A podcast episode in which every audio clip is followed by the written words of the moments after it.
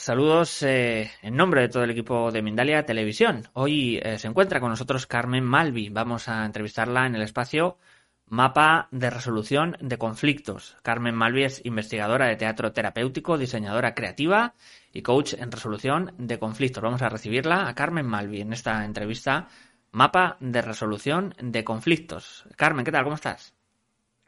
Hola, muy bien, muy bien. ¿Qué tal, John?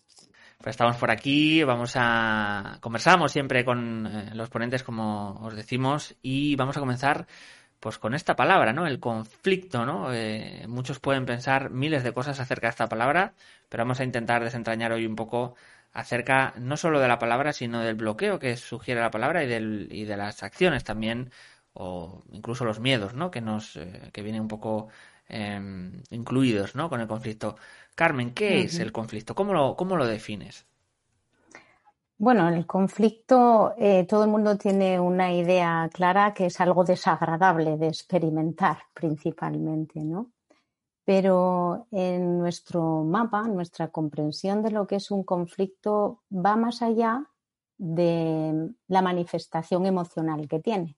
Obviamente nos enteramos que estamos en conflicto pues porque tenemos una reacción emocional adversa, rabia, tristeza, enfado, eh, lo que sea. El conflicto puede sucederle a uno mismo, consigo mismo, con cualquier cosa que tenga, o puede suceder con otras personas. O sea que cuando hablamos de conflicto eh, nos referimos a cualquier experiencia eh, adversa que a uno no le apetece estar experimentando y por supuesto que tiene muchos grados, ¿no? Puede ser desde un pequeño conflicto de no sé si ponerme el vestido rojo o el vestido azul, o puede ser un conflicto profundo de linaje, un conflicto que lleva ahí años. Eh, lo interesante para nosotros es que el conflicto es el aviso que abre una oportunidad. Es un aviso del campo de información personal que está un poco, es como una alarmita, ¿no? Que se enciende y que está diciendo, atención, atención, tiene usted una creencia obsoleta. Tiene que reprogramar algo, eh, tiene que actualizar un patrón de conducta que se le ha quedado inservible. ¿no? Ese sería para mí el resumen, ¿no? La frase resumen de cuando nos sentimos mal. Entonces, no es interesante escapar del conflicto, es mucho más interesante investigarlo y mirar a ver eh, de qué se trata, qué es eso que hay que actualizar, qué es lo que hay que reprogramar, por qué me estoy sintiendo en conflicto. Y además, mm, una cosa también que es interesante es aceptar que el conflicto te pertenece. El conflicto te pertenece porque lo estás experimentando. Si, si no, simplemente eh, no lo estarías experimentando. Y gracias a que te pertenece puedes resolverlo tú, porque si le perteneciera al otro, si el conflicto fuera como decimos, no, es que el otro es un gilipollas o es que no me entiende o es que no sé qué o no sé cuánto, pues eh, sí, sí, puede que se destape a través del otro, pero verdaderamente eh, si le pones el poder o concedes eh, a la otra persona el poder de que el conflicto te lo genera el otro, eh, pero lo experimentas tú, es tanto como decir que solamente el otro puede resolver ese conflicto que estás experimentando.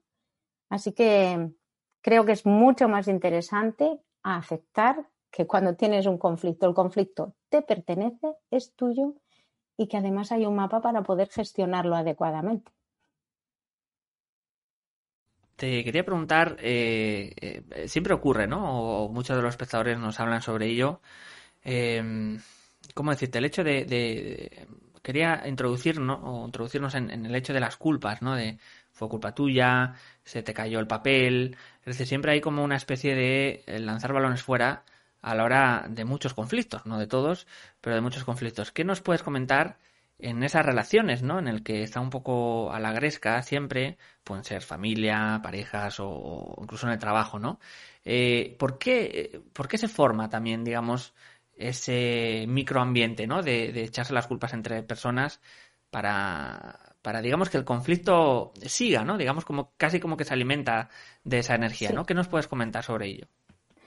Hombre, en principio, como uno no quiere hacerse cargo de que hace las cosas mal, porque no es algo agradable reconocer que, que estás en un error o que estás eh, en una situación que eres tú responsable de ella, pues lo que se hace es echar la responsabilidad en los demás. Y bien es cierto que también eh, las personas son espejos, por lo tanto, eh, parte de esos conflictos, vamos a, decir que se destapan por programas compartidos que hay que actualizar. Por lo tanto, las personas que hacen despejos, claro que también tienen conflictos ellas. Entonces, es que retroalimentamos el conflicto porque nadie lo toma.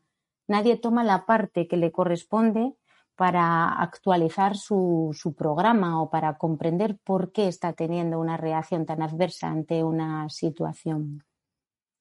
Entonces, eh, obviamente, mientras culpas al otro, pierdes poder para resolver.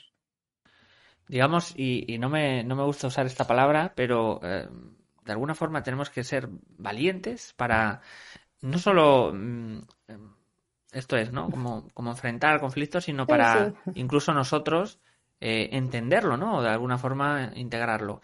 ¿Qué nos podrías contar sobre esta cosa de hacerse cargo, ¿no? De lo de uno, estábamos hablándolo, pero de, forma profunda, ¿por qué eh, también cuesta tanto, ¿no? ¿Por qué no reconocemos cuando, mm, o mejor dicho, no ponemos de nuestra parte, ¿no? Yo diría.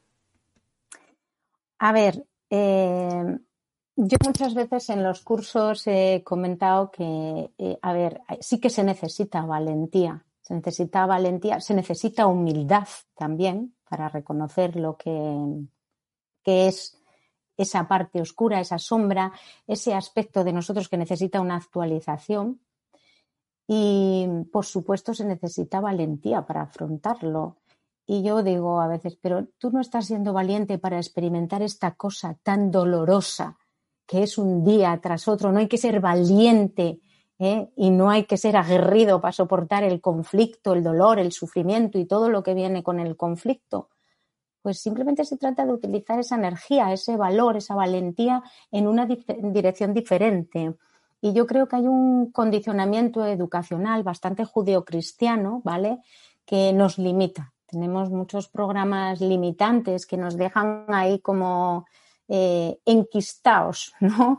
en, en zonas de confort, lo del mal de muchos y también eh, esta sensación de el petite mal, es decir, son pequeños males a los que estamos eh, acostumbrados o creemos que hay que convivir con ellos en vez de resolverlos. Entonces, eso realmente retroalimenta una y otra vez eh, no salir de las situaciones de conflicto y no facilitárselas a los otros tampoco. Carmen, vamos a, entrar en el campo cuántico, nunca mejor dicho, como, como campo. Eh, ¿Cómo se desarrolla de alguna forma en cuanto tenemos un conflicto o una cuestión o una adversidad también? Eh, ¿Qué ocurre en ese, en, esa, en ese aura, por ejemplo, en ese campo electromagnético? ¿Qué, qué nos sucede en cuanto a energías porque no olvidemos que igual que nos afectan a los demás, nosotros afectamos a, las otras, ¿no? ¿Qué nos podrías comentar? Que me parece un tema interesante ya desde eh, la física cuántica o el campo o, el tema ah. cuántico, ¿no? De, cómo afecta el conflicto en, nuestra energía, ¿no? Vale, sí. Eh, si me permites, me, gustaría antes explicar que eh, el, el campo al que yo me refiero como alas, ¿no? Pues aura, campo cuántico, etcétera. Em, en, este mapa, según la investigación que he ido realizando, experiencial y teórica, eh, es un campo que está formado por filtros. ¿no? Los filtros son las creencias. Es y una creencia es una experiencia completa una experiencia que tiene todos los niveles. Mm, es, una experiencia que tiene el nivel físico, el emocional, el mental y el espiritual. Luego, una experiencia intensa o repetida se queda mm, resumida en la idea, en el nivel mental, ¿no? En, en, este mapa, cuando yo me refiero a nivel mental, me refiero al lenguaje, al idioma que traduce todas esas experiencias, percepciones eh, o sensaciones del campo, de la experiencia de la vida. Entonces, cuando entramos en conflicto es eh, como si uno de esos filtros, de esas creencias, que son a través de las cuales interactuamos con el entorno y, y, devolvemos, ¿no? Devolvemos, tenemos una acción, una reacción, una acción, una reacción, pues digamos que a través de esa rejilla, cuando hay un conflicto, es como si esa rejilla se atascara, se obstruyera, se empequeñeciera y mm, pues es interesante limpiarla. ¿Cómo de alguna forma, eh, bueno, has, introducido en este, este concepto ¿no? de, limpieza, eh, digamos, hay otro conflicto en el conflicto que es que muchas personas se sienten sucias, ¿no? Sucias en el sentido no mm. literal, sino de, de, no equilibrio, de no encajar, de no, eh, digamos, como, digámoslo así, como que molestan, ¿no? A los demás. De alguna forma, ¿cómo generar también, a través del conflicto, un amor propio, de alguna forma? Porque muchas personas se creen, por así decirlo, más culpables o más porcentajes, si se puede decir, de quizá lo que son en ese conflicto. Cómo trabajar ese. Mm, yo siempre lo, hago una, una, equivalencia, ¿no? A ese muelle, ¿no? Que se ha pasado de rosca casi. Y, uno, como decíamos, puede tener culpa, pero quizá no tanto, ¿no? Mientras que el otro, muchas veces. Bueno, yo la, culpa no, la uso. la, la, palabra culpa no, no, no es una palabra que utilizo mucho porque la palabra en sí mismo, como es un contenido energético que genera ya eh, una reacción, eh, te, hace contraerte, ¿no? Prefiero responsabilidad. Cuando uno se siente culpable, realmente lo que entra es en un estado mental en el que se paraliza. Entonces, eh, una de las maneras de deshacer esas sensaciones, primero es comprendiendo que todos los seres humanos tenemos nuestra parte de luz y nuestra parte de sombra. Y que mm, eh, cuando aparece el conflicto o aparece una situación fea o, dolorosa, eh, la vida es puro amor. Lo único que está haciendo con esa situación realmente es eh, presentarte la cara, una cara de la moneda. Entonces, hay que ir tomando ¿no? a través de muchas herramientas y muchos mapas, incluido este, que se, darle la vuelta a la moneda, ver eh, la otra cara de la moneda, ver ese aprendizaje que se puede tomar de una mala situación. Y cuando se encuentra la utilidad del conflicto, lo que aprendes, la fortaleza que has adquirido a través de esa experiencia adversa, entonces eh, ya no hay nada que sea ni tan malo ni tan bueno. Yo ya no veo las cosas en término malo o bueno. Existen polaridades, pero no me decanto por ninguna de las dos. Es como frío, calor o, no sé, rojo o verde. Son simplemente experiencias opuestas y hay que abrazar ambas experiencias, hay que tomar ambas. Eh, no se trata de elegir. Entonces, cuando uno rechaza su parte oscura o tiene un alto nivel de autoexigencia em, para ser perfecto, pues se frustra. Se frustra porque eso no es natural. No, hay que estar, hay que estar las dos cosas. Carmen, quería preguntarte también en, esto que dices interesante. Eh, siempre de alguna forma me gusta ponerme en, la cabeza ¿no? de esa persona que, por orgullo o por lo que fuera, cree que no tiene que hacer nada. Hacer nada, digo, pueden ser acciones o sensaciones o miradas, incluso no, no tiene por qué ser solo palabra, ¿no? Eh, me imagino, ¿no? Que en la, en la cabeza de estas personas dicen, ¿por qué voy a hacer eso? ¿No? Pero ¿cómo convertirlo en para qué? ¿no? Que, creo que quizás es más interesante. ¿Para qué llamar a esa persona con la que me he enfadado? ¿Para qué intentar resolver este conflicto en el trabajo? ¿Para qué hablar con mi madre que no hablo desde hace años? ¿no? ¿Cómo convertir el por qué en, para qué? Mm, pues el por qué viene del pasado y a veces eh, lo confundimos con el para qué, o desde mi visión, ¿no? Y el para qué tiene que ser la utilidad hacia ti mismo.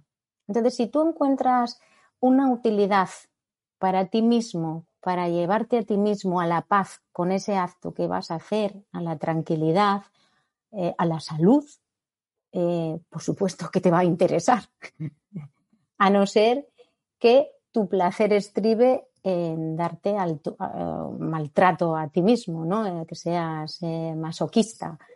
Y eso es respetable. Cada ser, de alguna manera, traemos programas para experimentar cosas en esta vida terrenal.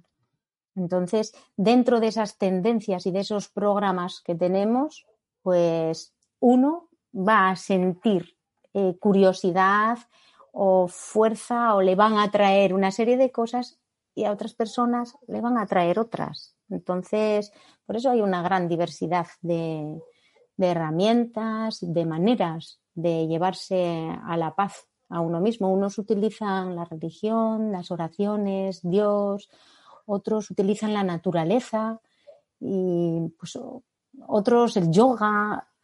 Incluso hay que combinar todas esas, no hay ninguna tampoco mejor que otra, sino que se puede eh, cada uno hacer su propio pupurri, su propia mezcla, su propia ensalada eh, de cosas a hacer para llevarse a la paz y desde luego pues eh, ahí se puede afinar mucho, ¿no? ¿Para qué llamar a mi madre que nunca la llamo? Pues si no te apetece no la llames, pero realmente si estás en paz no llamándola, pero si no estás en paz no llamándola y te estás comiendo la cabeza y estás eh, mal y, y estás, pues llámala, llámala y resuelve lo que tengas que resolver y ya está. Es sí, la valentía. Carmen, quería preguntarte también eh, en cuanto a otro tipo de conflictos. Eh, vamos a entrar, si mm. quieres, en el, en el, terreno de fobias, manías, eh, obsesiones, como, bueno, como cada uno lo viva o lo sienta, ¿no? ¿Qué podemos hacer ante esas situaciones que muchas veces se nos presentan tan difíciles, ¿no? Entro por una puerta y siento frío porque el aspecto o la gente que está ahí o, quiero decir, nos retrotrae algo más incluso irracional, ¿no? Es decir, muchas veces no es por personas, simplemente por eh, no puedo entrar en este sitio que hay perros, o no puedo entrar en este sitio que hay estos insectos, o etcétera, ¿no? Podremos hablar de, mil cosas, o incluso manías, ¿no? De no entro a este centro comercial porque lo que fuera, ¿no? Que, cómo, ¿Cómo trabajar desde un punto quizá no tan humano, ¿no? Que no podemos valorarlo tan humanamente, ¿no? Bueno, eh, eh, cualquier tipo de conflicto eh, puede tener un anclaje en la infancia o incluso en otras vidas. Es decir, nosotros tenemos, desde, desde, mi punto de vista y el trabajo que hacemos en esta escuela de resolución de conflictos, nuestro ser va más allá de nuestro cuerpo físico. Entonces, a veces esas cosas que no entendemos en la vida ordinaria de, por qué esta persona que es tan educada me da tan mal rollo, si nunca me ha dicho nada malo ni, ni tal. Bueno, pues a lo mejor es que estás percibiendo una información experiencial que has tenido con ese ser, pero en otra vida o también lo que puede ocurrir es que hay campos resonantes, ¿no? Yo llamo campos eh, resonantes eh, eh, cuando has tenido un grabado, una experiencia muy intensa y esa experiencia eh, ha tenido asociaciones de, pues yo qué sé, de olores, de colores, de temperaturas, de, son cosas que se quedan grabadas inconscientemente. Y de pronto te encuentras con alguien o en una situación cuyo porcentaje de parámetros asociados resulta que de pronto coincide. ¿Sabes? Hay un alto grado de coincidencia con eso. Y bueno, pues eh, ahí entonces podemos tener reacciones. ¿Qué se puede hacer? Investigar profundamente. El cable, sí, gracias. Eh, investigar.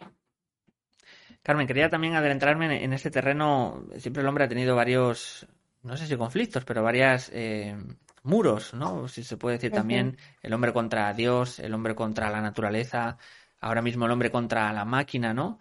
Incluso el hombre contra el hombre, ¿no? Eh, digamos, hemos hablado un poco de, de ese sector, pero ¿qué nos podrías decir cuando no entendemos, yo diría, algo más grande que lo propio humano, ¿no? Como es la naturaleza, o como es una creencia, o como es em, incluso lo, espiritual, ¿no? Hay muchos casos de médicos, por ejemplo, habituales o, centrados en lo, en lo habitual para que, salen ¿no? de esa vía, digamos, tradicional y empiezan a entender un poco el camino holístico, ¿no? ¿Qué nos podrías decir de todas esas eh, luchas, no sé si se puede decir así, o esos conflictos del hombre más allá de lo, de lo humano, ¿no? De lo, de lo que no puede, digamos, tocar o ¿qué nos podría decir? Lo humano y lo divino. Lo divino.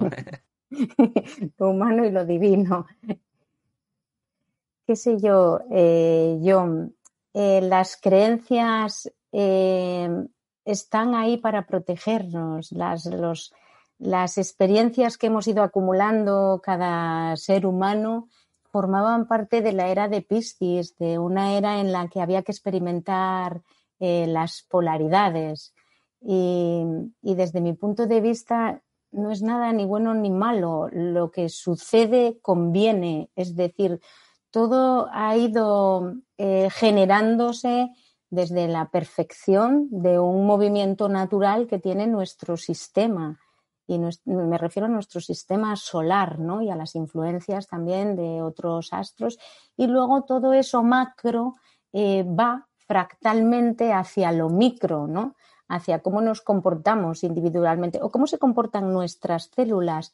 Entonces, eh, no sé, yo creo que ahí no hay, no hay que establecer una guerra, ni una diferencia, ni un conflicto. Hay que ampliar los puntos de vista. Hay que comprender que las verdades son parciales, que las experiencias humanas eh, o la comprensión de la experiencia humana es reducida y que, que realmente vamos más allá o somos mucho más eh, que nuestro nivel físico. ¿no? Nos identificamos mucho con el nivel físico de la materia y también mucho con el nivel mental, ¿no? El nivel mental en cuanto a lo que pensamos y, las ideas que tenemos, incluso lo que creemos que creemos, que a veces mm, ni es real que tenemos esas creencias y tenemos otras creencias que no sabemos que tenemos porque están en nuestro campo experiencial eh, sutil,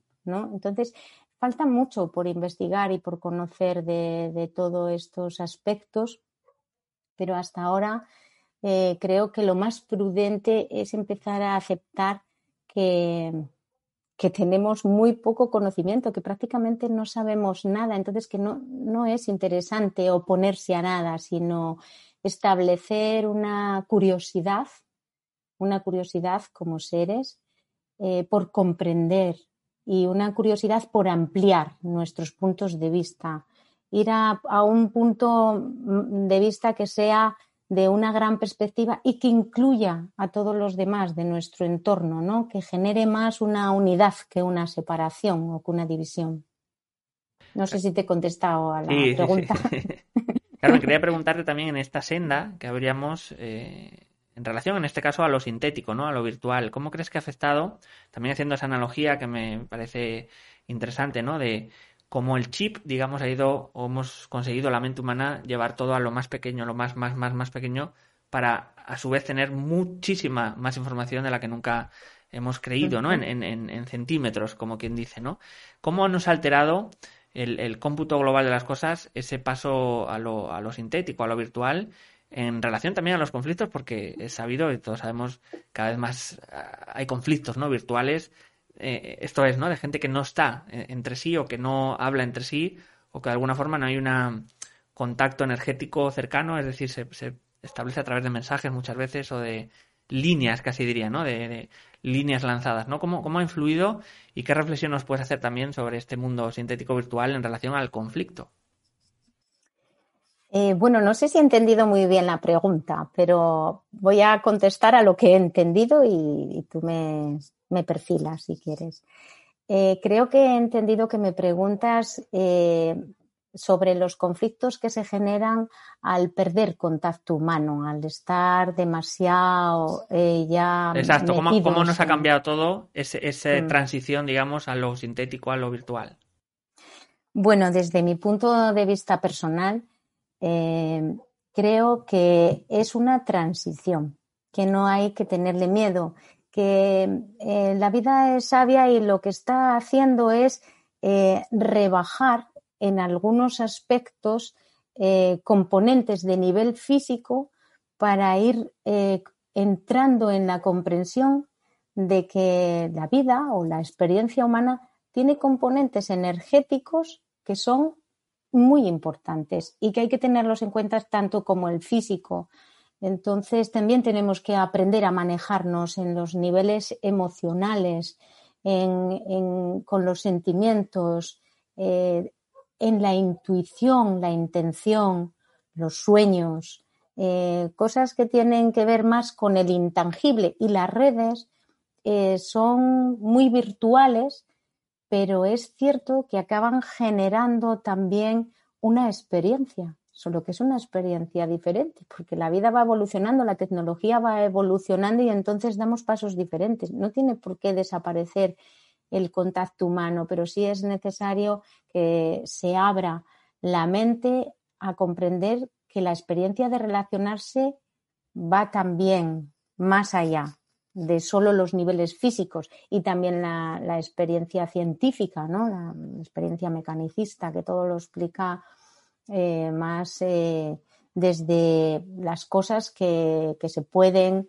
eh, digamos, explicar materialmente, ¿no? Y las, las inmateriales, pues bueno, ahora empezaremos a explicarlas porque la tecnología, que es material, como también avanza, da la posibilidad de medir cosas inmateriales, como el campo cuántico, ¿no? Vamos a, irnos al turno de preguntas, pero antes vamos a, hablar sobre ese curso que tienes preparado, Carmen, y también sobre tu página web, cómo podemos contactar contigo también, si quieres. Sí, eh, yo ahora estoy dirigiendo un proyecto de escuelas de resolución de conflictos que trabajan en distintas áreas, empresas, padres, adicciones, porque los conflictos pueden ser de muchos tamaños y en muchas direcciones. Y próximamente, eh, el 3 de diciembre, comienza un ciclo, un curso que dura hasta el 22 de abril. Y se pueden apuntar en la página web en www.carmenmalvi.com. En esta página pues pueden ir encontrando información sobre este curso eh, que va a entrar ahora y sobre muchos más cursos que iremos ofreciendo y muchas más oportunidades, ¿no? Y también mañana, eh, mañana sí que hacemos una aula abierta, eh, gratuita, para compartir los contenidos del curso, que es el proceso de cómo resolver los conflictos, ¿no? Teniendo en cuenta el, mapa de resolución, aprendiendo a manejar los niveles eh, y aprendiendo a estructurar las estrategias, el cómo se resuelve, es donde ponemos el énfasis en este curso, cómo resolverlos. Y no sé, las redes, Facebook, pues con activación de alas, eh, hacedora de alas, eh, resolviendo conflictos, eh, nos podéis encontrar ahí. Y no sé, ¿qué más? Te puedo comentar al respecto. Eh, que están todos invitados y que, que, siento que mi misión es compartir este mapa, compartir este mapa junto con todas las personas que ahora están formando sus escuelas, pues porque es una herramienta sencilla, porque comprender la vida, cómo funciona y cómo hay que resolver un conflicto es para todo el que tiene vida, no puede ser solo para eruditos. Así que es una herramienta sencilla, muy sencilla, pero profunda. Se pueden resolver cosas realmente de linaje eh, y, problemas graves. es muy interesante toda esta experiencia. Muchísimas gracias, Carmen. Vamos a, irnos ahora sí eh, con el turno de preguntas. En este caso, desde YouTube, Claudia León nos dice desde Chile cómo resolver conflictos internos sin dañar a nadie. También tema interesante. Bueno, los conflictos internos y los externos para mí no tienen diferencia, ¿no? Eh, el conflicto interno, pues eh, principalmente es a través del autoconocimiento. El conflicto realmente lo que te invita es a que hagas des un paso conscientemente hacia el autoconocimiento. ¿Y qué es lo que hay que conocer en ese momento que hay un conflicto interno? Pues hay que conocer qué es lo que realmente eh, me hace daño o qué es lo que quiero, que no tengo, qué, qué pasa, qué pasa. Y una manera de hacerlo es utilizando la desidentificación. Desidentificarte. Yo utilizo estrategias teatrales precisamente porque facilitan mucho eh, el distanciarte del conflicto para ver qué contiene, qué pasa, qué subyace, ¿no? Y luego atajar con una estrategia consciente a eso que subyace. Vamos a irnos con otra pregunta también desde YouTube. Magdalene Blue. Eh, también una pregunta muy habitual nos dice, ¿y si el otro es mala persona y no quiere resolver y hasta tienes que ir al, juzgado? Eh, bueno, realmente eh, resolver un conflicto es unilateral. Es unilateral y esta es la buena noticia. El otro puede que no quiera resolver, pero te aseguro que si tú resuelves internamente y, te llevas a la paz a través de las estrategias o actualizaciones necesarias de tu comportamiento, de tu conducta o de tus creencias, empiezas a emitir algo diferente. Y cuando emites algo diferente, la vida te trae una respuesta diferente. Entonces, no se trata de convencer a nadie de que tiene que cambiar, el cambio lo tiene que hacer uno. Y luego la respuesta de la vida pues va a ser diferente. E incluso el otro puede seguir haciendo lo mismo, solo que a ti ya no te afecta, ya no te genera malestar.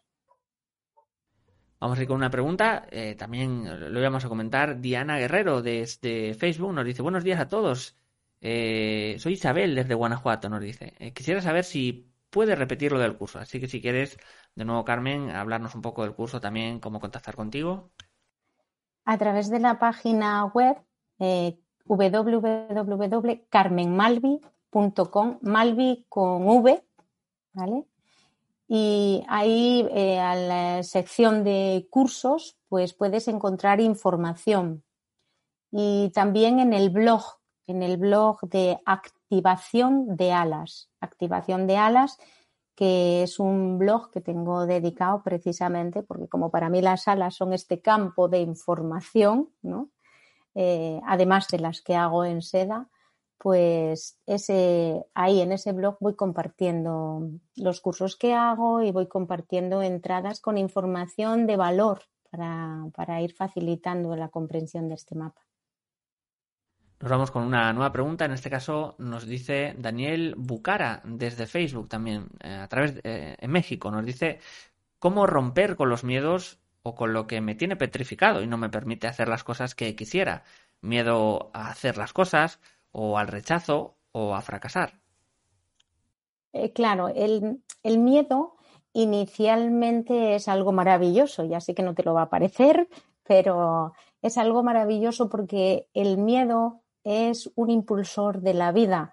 Eh, se convierte en algo paralizante cuando se entra en un ciclo mental recurrente. Entonces hay que parar ese ciclo.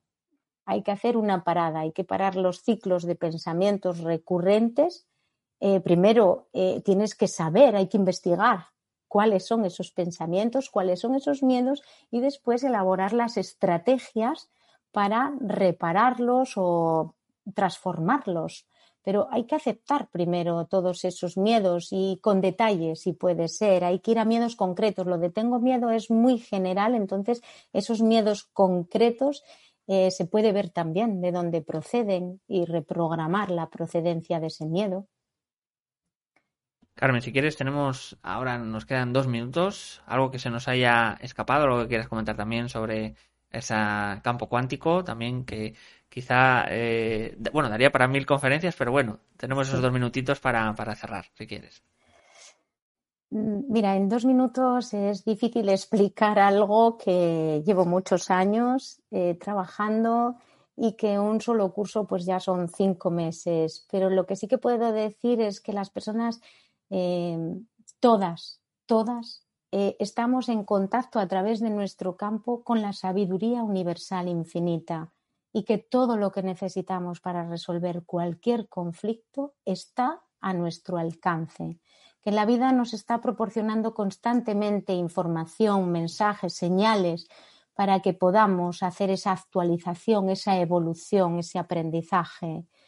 Y hay muchas herramientas. Yo ofrezco esta, creo que es una llave maestra, creo que es un regalo para la humanidad. Y bueno, pues mi misión es compartirla, difundirla y extenderla para que cada vez resolver conflictos sea algo muy fácil, muy sencillo, para quitarle ese miedo. Y es que si le quitas el miedo a tener un conflicto porque sabes resolverlo, entras en otro paradigma, entras en otra experiencia de vida. Yo lo llamo entrar en paraíso terrenal. Carmen, si quieres vamos a dar estos últimos segundos también para que puedas despedirte de todos los espectadores. Muchas gracias, John. Sí, quiero agradecer a todos los que habéis eh, asistido hoy o en cada momento que escuchéis esto y recojáis estas palabras. Agradecer a Mindalia, por supuesto, a ti, John, y a todas las personas que me están acompañando e impulsando para que pueda difundir esta maravillosa herramienta. Muchas gracias a todos. Pues muchísimas, muchísimas gracias, eh, Carmen. Vamos a, finalizar la conferencia o la entrevista en este caso. Eh, siempre se nos va el tiempo entre las manos en este mundo material. Así que nada, agradeceros a todos los que nos habéis visto desde Chile, México, España o Estados Unidos. Eh, recordaros que podéis agradecerlo con un gesto muy fácil dando me gusta en este vídeo en YouTube, en Facebook, compartiéndolo comentándolo también. Y eh, suscribiros a nuestras diferentes plataformas y redes sociales. También podréis disfrutar eh, como oyentes a través de nuestra emisora Mindalia Radio Voz 24 horas de información consciente. Así que nada, os agradecemos a todos el haber estado hoy con nosotros y os emplazamos a un nuevo directo, a una próxima conexión de Mindalia en directo.